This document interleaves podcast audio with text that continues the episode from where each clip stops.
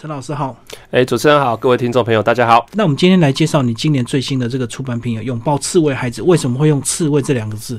刺猬这个意象就是呢，让人家感觉说呢，呃，你要接近它，它会丢开，或者会会被刺伤。对，那呃，其实重点就是，这就好像我们的家长想要跟我们的青少年孩子接近的时候，青少年孩子会防卫，然后所以我好想拥抱他，好想跟他接近，嗯，可是我就感觉被他刺伤了，嗯，啊，所以那个意向就是在让家长觉得说，哎，他是很符合我的心境。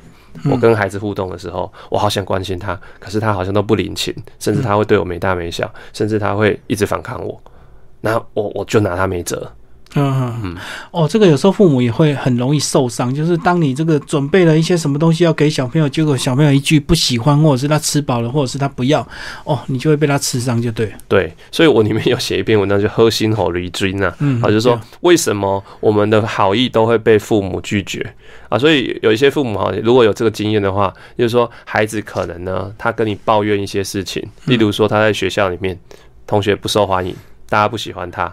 啊，他孩子回来可能跟你抱怨这件事，或是你自己发现。那我们的孩子，我们就会跟孩子讲说：“孩子啊，你要懂得跟同学交朋友啊，你要不要去问问看呐？啊，同学为什么不喜欢你？那你要去看看受欢迎的同学会有什么样子的特质。啊，如果真的遇到这样事情，你要去跟老师反映。反正我们就会给孩子很多建议，对不对？对，没错。对啊，这些建议很善意，而且也蛮好的。嗯。可是呢，你就你就会看到孩子有一个表情，就是白眼。嗯。啊，没有用呢，哦，烦呢，不要念了啊，吵啊，烦呢。嗯，然后父母就无言，受伤，受伤了。我这么好心跟你讲啊，你怎么这样子？那父母有的是暗自受伤哦。好好，那不讲了，算了。这个我觉得还有自知之明，就是说他知道说在这个当下最好就是什么都不要讲，多说无益，哎，多说无益啦，最好不要讲。那有的父母就被惹恼了，你这什么态度？嗯，爸爸妈妈在跟你讲很重要的事情，我们是对你好，哎。我是为你好哇，这句话很沉重。嗯，你怎么这样子回应我们？那反而变成亲子冲突。对，所以他无助于孩子改善问题哦。孩子他的错，他已经有挫折，他又觉得父母你是我的压力来源，所以他更不想跟父母讲话了。嗯，所以有了这个经验，孩子就学到了，父母跟我讲话大概不会有好结果。所以呢，我以后也不要敞开心胸跟父母讲话。那父母来找我的时候，我就离得远远的就好了。哎，然后书名叫做《刺猬孩子》，可是我。有时候我觉得是，有时候这个父母亲也会给小孩刺猬，所以有时候也会遇到这个刺猬父母，对不对？对，所以其实真正带刺的是谁啊？嗯，我觉得有的时候真正带刺是我们自己父母。嗯，哎，那我其实我其实在这本书就是要让父母去理解，说孩子到了啊大概小学高年级的时候。开始慢慢要走向我们所谓的青春期，嗯，但青春期是一个很特别的一个时期，也就是我们的孩子他大脑荷尔蒙分泌，所以会造成他的情绪比较不稳定，讲话比较冲，比较容易失控，比较不会用理智思考。然后他因为他也想要迈向大人，他想要证明自己是大人了，所以你讲的很多东西他不会全部采纳了，他开始有自己的意见了，他更重视外面的世界，更重视同才。所以这个是我们当大人要去理解。而不要把他一直当做好像呃还低年级或者幼儿园的小孩这样，嗯，所以很多父母不习惯了，他他就会觉得说啊，我的孩子以前跟我无话不谈，嗯，很乖顺，很听其实很乖巧，然后回来什么事情就噼里啪啦一直讲，好讲到我都没时间还要听他讲，可是现在回来一句话都不讲，啊，很多父母很困扰哦。孩子不讲就算了，你问他他也不讲。嗯，孩子怎么啦？发生什么事啊？看起来你脸很臭哦。孩子，你你你你要不要跟爸爸妈妈讲一下什么事情？爸爸妈妈非常友善的要问孩子，然后呢，孩子就是最喜欢讲三个字，嗯，不知道，两个字没差，好或者都可以，那一个字就是嗯嗯，然后就结束了。啊，爸爸妈妈就觉得我要怎么跟孩子沟通？对，问他什么都说不知道，问他什么都不知道，就很冷，就对，很冷。所以其实就是有两种回应方式，一种就是会对抗回来的，嗯，这个叫战斗模式，就是孩子启动战斗模式，我对抗回来，我呛回来。嗯，那另一种就是消极的应对，冷淡，我冷淡，但是我又不能不讲的时候，我就回几个让你没辙的话，因为我我感觉我也不能完全不理你嘛，对不对？好，那我就回几个有有回就好了，不知道还好都可以哦。啊，这个这个也是回老师的模式。老师问你话，你不能不回答嘛，你就很冷淡嘛。啊，如果是同学问你话，你不爽就会呛回去嘛。对呀，对呀。啊，所以所以这本书也很适合老师看，因为其实解法是类似的。只要我们对青少孩子，你你理解他的特性就是这样，那他要的其实只是尊重。那我们就来看，为什么孩子要那么冷淡回应我们？因为当他回应的时候，当当他跟我们讲什么，他真实的讲一些他的困扰，或是讲他的想法的时候，我们父母或老师给的回应，如果都是否定的，都是批评，都是指数落的，都是说你不好的。那那我下次为为什么还要跟你讲？嗯，我就不要讲了。我就算知道要讲什么，我也讲我不知道。嗯，我最安全啊，我就不会被骂，或者我我我反正都会被骂，那我干嘛跟你掏心掏肺？嗯，对不对？所以，我我我就觉得，我这本书其实就是要提醒父母说，你我们自己要先自我觉察、自我反省，嗯，是不是我们的回应方式常常让孩子会引发孩子这些反应？嗯，并不是孩子不想跟我们讲话哦，因为他过去可能常常被你骂过，所以他就知道说你又问这个，我就不要讲了，以免像以前一样又被骂这样子。对，那我想举一个例子啊，有的孩子就是不管他表现再怎么好，他永远会被骂。嗯，例如说有个孩子，他每天每次呢啊那个那个数学啊，例如说数学好了，数学不太好，都考不及格，那当然妈爸妈照三在骂嘛。对，那骂就算了。好，有一天他终于努力考到八十几分了。很开心的回来跟爸爸妈妈讲说：“我及格了。”爸爸妈妈说：“八十五几分有什么好得意的？你又不是考满分，再加油。”哦，显然爸爸妈妈又不满意。嗯，好，孩子呢继续努力，没关系，考考到九十九分了，这次总该满意吧？回到家很得意，跟爸爸妈妈讲说：“爸妈，我考九十九分呢。”爸爸妈妈摆着臭脸说：“不要那么自得意满，还差一分，怎么没有满分呢？”哇，孩子还是觉得。没有没有得到肯定，有一天他终于考一百分了，回来总可以跟爸爸妈妈得到爸爸妈妈肯定的吧？爸爸妈妈，我考一百分了，你看，终于考一百分了。爸爸看着他说：“啊，你们班考一百分的有几个？”嗯，所以对，看起来就是我们父母很容易很习惯的去看到孩子做不好的地方，嗯，总要检讨孩子，检讨孩子。我们好像以为觉得说，我如果不检讨孩子，或者我不让孩子看到自己不好的地方，孩子就会自得意满。孩子就会好像就就就不懂得要，哎，自我检讨了。嗯嗯，得意忘形啊。对。可是久了，现在孩子就会觉得说，我不管做什么，我说什么都会被你数落，所以他就什么都不讲。对我最后什么都不讲。嗯，哎，要么都不讲，要么讲的就是反抗的，都是很冲的话。嗯，然后这时候当父母回头想要来关心的时候，他就只好热脸去贴小孩的冷屁股。对。那当然有一种就是。讨好嘛，就是说啊，孩子你不要这样了，妈妈是关心你，嗯，好，这是一个。可是更多的时候是什么？就继续指责他的、他的、他的这个行为，嗯，你这什么态度？妈妈在跟你讲话，你不知道我们是对你多好吗？然后就开始把很多当爸爸妈妈自己的委屈就讲出来，啪啪啪倒给孩子。你不知道爸爸妈妈为了你们，然后怎样怎样怎样怎样。好，那这听在孩子的耳朵里面，好像。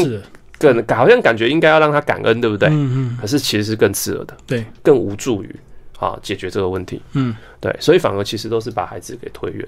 嗯嗯，哎，可是如果这个呃这个这个问题这么多的话，那身为一个父母到底该怎么办呢？因为假如说过去的错误已经造成了，那我过去也曾经这个不小心骂了很多次小孩，那现在到底怎么样从头开始？怎么弥补？对不对？对对，其实有很多家长也问这个问题啊。嗯。他他说啊，我我就这已经照三餐骂骂到国中了，习惯了，而且他的状况也跟老师你讲的如出一辙，就是这样子，没错。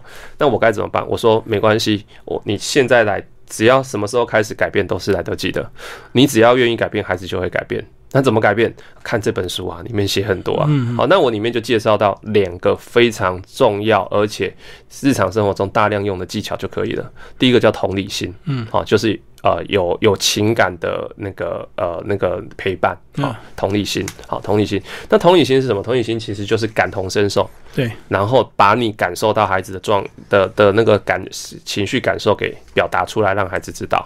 例如说，孩子感觉很受伤，你就告诉孩子说：“孩子，我感觉到你现在是受伤的。”孩子很委屈，你告诉孩子说：“孩子，我看到你很委屈。”嗯，好，那所以我们不急着回应孩子什么，你先把你理解到的孩子讲出来啊的状况讲出来，表达出来。还是，你很焦虑，还是，你考不好，你一定很害怕会被。被我们骂，你一定很担心自己功课越来越退步。啊，还是，你听不懂老师在讲什么，你一定很焦虑吧？对，你很不安吧？那孩子感觉到的是什么？他感觉到不是否定，不是指责，不是数落，他感觉到是被理解。一个人在被充分理解的状态之下，他就会把自己的心门打开，他会敞开心门让你进去，更理解他，甚至他就开始主动想要跟你接近了。而往往这个时候，父母要给孩子一些有道理的建议，或想要建议孩子怎么做，这个时候才开始有影响力。否则，孩子的耳朵、孩子的心都关起来的。哦，要先让他打开，对对？对。那怎么让他打开？让孩子感受到被理解。嗯。好，那我说同理心，这个叫做拉近情感连接的最好方法。那孩子会因为被理解，他信任你这个人，信任父母。我知道父母不会伤害我，他是愿意理解我的，嗯，所以我愿意跟他讲更多。所以这急不来，对不对？一定是需要一个过程跟时间。对，急不来，而且很多的父母他会。听了这个之后，或者说看了之后，他就会说：“老师，这不是我习惯讲话的方式，哎，嗯，我不像你是心理师有学过受过训练，好像讲这个话很自然，理所当然。嘿，啊，我讲话就是啊，那做丑陋，哎，嗯，哦啊，就是爱就会骂孩子。我说这种事情本来就不是天生的，我也不是天生就练就的，嗯，我也是学来的训练，所以说他一定有可能改变，所以你就试着试试看嘛。”那我我就会建议很多父母说，你先你你觉得用在孩子身上卡卡，你先用在你的另一半身上。哦，彼此练习，你们彼此练习，对，久了之后就会习惯成自然，而且你第一次对孩子这么讲哦，孩子自己也会吓到，嗯，他会觉得说爸你疯了吗？你怎么讲？错呀？这是什么话？哎，他会觉得外星话，可是久了就习惯了，对，给自己三个月半年时间会看到效果。嗯嗯，所以刚刚讲是有情感的 陪伴，那还有一个章节讲到这个有肯定的陪伴。所以当小朋友慢慢这个打开心房，愿意跟你谈的时候，其实呃，家长对小朋友的肯定也是非常重要的。对，我们开始要把呃焦点聚焦在孩子做得好、做得到、有做到的地方。我们常常看到孩子没做到的地方啊。啊，例如说刚才我举的那个例子嘛，孩子考九十九分，怎么还差一分？那就是看到没做到那一分。对，好。可是如果你如果愿意看到孩子有做到，例如说孩子考二十二分，你还是可以赞美说：哇，孩子，你有二十分二分，对不对？对。好，十题里面错九题，可是他对一题啊。嗯嗯。好，那你就你的焦点就是看我们焦点愿意放在哪里。对。好看，又放在啊，孩子有做到还是没有做到的地方。然后赶快给孩子肯定，赶快给孩子肯定。可是这个肯定呢，一定是有他的一个呃原则，他不是说漫无目的或空泛的肯定。有很多的家长想说要肯定孩子，所以呢，每次看到孩子，孩子你最帅，孩子你最聪明，孩子你世界无敌伟大，孩子你你真是宇宙奇才。哦，过度了。对，这个叫空泛的肯定，也就是说，它不是基于事实。啊，他让孩子呢，呃，他他并没有很具体的告诉孩子说你到底好在哪里。嗯，好，那空泛的肯定会带来两个结果。第一个是孩子没那么好，可是他一直听到父母这么讲，他会他会怀疑，嗯，你是不是在讽刺我？对，啊，所以他也不接受。好，那第二个是孩子可能会接接受，他，呃，我真的这么好啊？哇，爸妈一直称赞我，那我就是这么好喽。所以他就开始变成自我感觉良好的人了。对，他没有现实感，他以后长大之后都觉得他最好，他就不会帮帮别人想，也不会想到自己，不会自我检讨了。嗯，对。那所以这叫不要空泛的肯定，所以我跟父母讲说，肯定要基于事实，哦，不能过头，或者说我说我是太天马行空那种。对，你要具体，孩子真的做了什么，你把那个具体的话讲出来说，孩子，我看到你呢这次月考，呃，一直都有主动念书，然后时间到你就会就进啊书房里面念书啊，少滑手机的。妈妈看到这个，我觉得很欣慰，我很喜欢你这样。你把他的具体行为给讲出来，嗯，再告诉他我很喜欢你这么做。你事实上不需要给他什么物质奖赏的，你只要透露出你对他的喜欢或赞赏，这样就够了。哦，具体的被肯定那种感觉很棒，而不是只会告诉你你很棒，可是棒在哪里？呃，父母亲也讲不出来。那这个呃，小孩也会感觉父母亲很虚伪，这样。对。那还有一个问题就是，很多父母就是说，我也想看到他的好的地方，可是他就是没有好的地方给我看到啊。例如说，他数学就是一直考不及格，我总不能跟他讲说，孩子，你我我我我相信你未来数学一定是奇才，这个也很空泛嘛。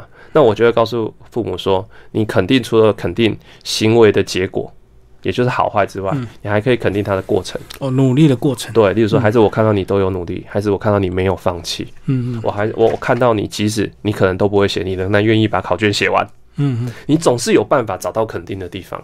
那就是你的，我们的焦点一定放在正向的地方，那孩子就会觉得说，我在父母面前都是被肯定的，一个人受到父母的充分肯定，他就会自我肯定，他的自信、自我价值就会长出来了。嗯，回头他就会自我要求。对，那接下来我们来讲到一些呃有智慧的陪伴以及有自觉的陪伴。哦，这个就是更高端的，对不对？对。除了我们刚刚讲的这个呃有风险、有情感、有肯定，接下来就是要怎么样更高的呃更高层次的一个自觉的陪伴。对，那就是其实这个部分是父母要去建立这个观念，还有自己也跟自己怎么跟自己相处的问题。我在这个父母的角色上面，我怎么去扮演，怎么去发挥？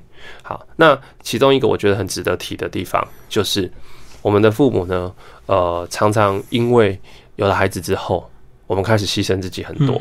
好，包括我自己也是啊。我我我自从女儿出生之后，就觉得我好像人生为了女儿而打转，然后我想做的事情，我的时间全部都被压缩了。嗯，好，那。我们就会觉得好像孩子剥夺了我们很多，但久了之后你也习惯了，对不对？可是孩子有一天会慢慢长大，嗯当他长大到国中的时候，他可以很多事情自己处理的。那我们还要被剥夺吗？嗯，所以很多的父母他他没他他反而放不下这个角色，他还继续盯着孩子，他的生活还围绕着孩子打转。可是我就会建议父很多父母说，这个时候当孩子慢慢长大的时候，也就是你我们爸爸妈妈也要另一个长大的时候了。你要把孩子的很多责任放下来，然后交给他们自己，还给他们，还给他们自己。对，然后我自己人生想要追求的，我要去追求的。想想看，当孩子出生的时候，我们为他们牺牲多少，对不对？我们花的钱，我们赚的钱为他们花，然后呢，我们可能为他身材也走样了，梦想也不去追求呢。可是现在孩子长大了，就是你要开始去照顾自己，把自己的梦想找回来，把自己想做的事情找回来。而这个有什么好处？嗯，看起来好像很自私哦，不顾孩子。没有，不是。嗯，当父母活得好，活得好啊，活得很很有自信，活得很光彩，孩子才会放心的去闯他的人生。哦，小孩也会减轻他的压力。对，他不需要去在意父母，他不需要去觉得说啊，我的父母好为我好可怜哦。不用，他很他会放心的去高飞，甚至他会以他父母为傲。他看到父母哇，你活得这么有光彩，我也会我想像我的父母一样。嗯嗯，那是就是对孩子最好的一个。呃，示范就身教就对，这是榜样，对，嗯，对，没有错，对，因为有时候你父母什么都不做的话，其实小孩久了也会有压力，对，好像说我应该是不是要带你出去玩，或者是我应该是不是要陪你吃饭，要不然我父母亲什么事都没做。嗯，那如果你独立自己出去玩，你就会有罪恶感。嗯，那如果父母亲自己能够找出他生活的乐趣，小孩就能够放手去过他属于自己完全独立的生活。对呀，所以父母亲开始就要去重新把他的。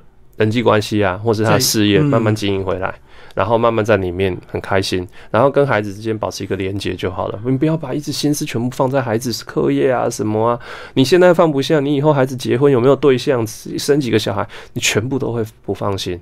然后孩子以后有小孩之后，你还会介入里面，想要去代替你的孩子管他管他的孩子，就管孙子。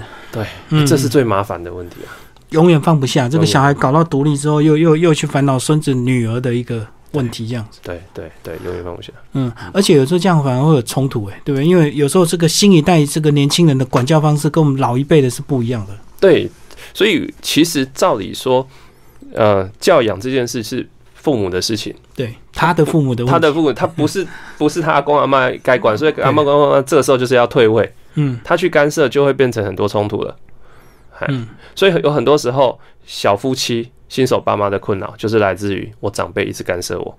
然后这也会衍生什么婆媳冲突，也会在这个地方就会出现的。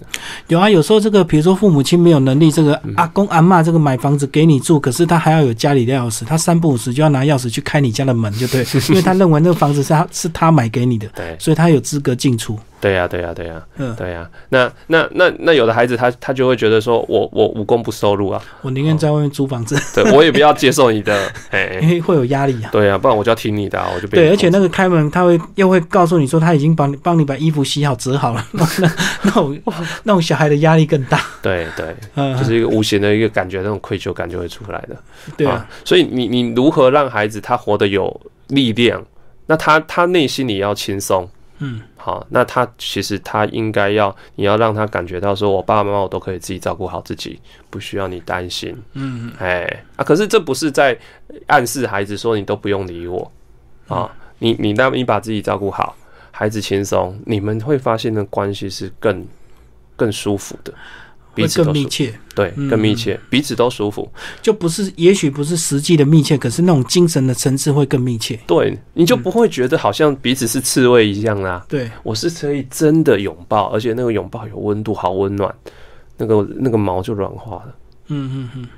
所以这也是这个父母亲要学习的地方。对，哦，对对，嗯，所以这本书名虽然叫做《拥抱刺猬孩子》，可是我觉得很多的问题，其实通常父母亲也是蛮多问题的。是是 真的，因为他们过去都是受害者。对，好，那最后那个心理师跟我们讲一下，如果这个听众朋友呃读完这本书呃想要跟你互动的话，怎么跟你接触？呃，有两种方式呢，一个就是我的粉丝专业，那就在 FB 脸书搜寻陈志恒智商心理师，那基本上呢，你就记得按赞，然后设定抢先看，那基本上我每天几乎我都会发文，我是蛮规律的。啊，会有发一些啊心理健康的一些讯息、一些文章，然后还有一些呃呃一些一些资讯。好，那啊，您也可以透过私讯，哈，脸书的私讯跟我做交流。那如果我可以回复你，呃，简单的问题我就立刻回复你。如果是太复杂或是比较比较难度比较高，我帮你转接资源，这样子。好，所以你现在主要就是开所谓的团体班，并没有个人智商，就对。我现在暂时因为行程太满了，嗯，对，所以我我基本上就是现现在是不接个案。啊，我比较都是呃做公开的演讲，或是工作坊，或是一些成长团体的带领，嗯，好这样子。哦，所以这些工作坊都会透过粉砖去公布，就对。对，在里面你也可以找到讯息，或者说你自己私讯问我。哎，那我行程其实是很多的，大概啊每天啊这每周大概在各个各个各学各级学校游走，就是我每天的任务。哎，这样子就是就是很多演讲跟这个工作坊，就对。对对对，嗯，然后固定好像这个呃每年都出一本书啊。呃，我我我我对自己的期许是我可以每年出一本书，所以其实我也很规律在写作。那我的部落格呢，就叫做“老师可以和你聊一下吗？”对啊，那呃，各位可以在 Google 上搜寻这个关键字，然后你就会看到啊，这里面我已经写了两百多篇文章了。嗯，这个部落格我经营了六七年，然后每周固定产出。那在里面你就可以搜寻到很多你所关心的议题，在里面大概都可以找得到一些答案。好，今天非常谢谢陈志仁心理师为大家介绍新书《拥抱刺猬孩子》，原神出版，谢谢，谢谢。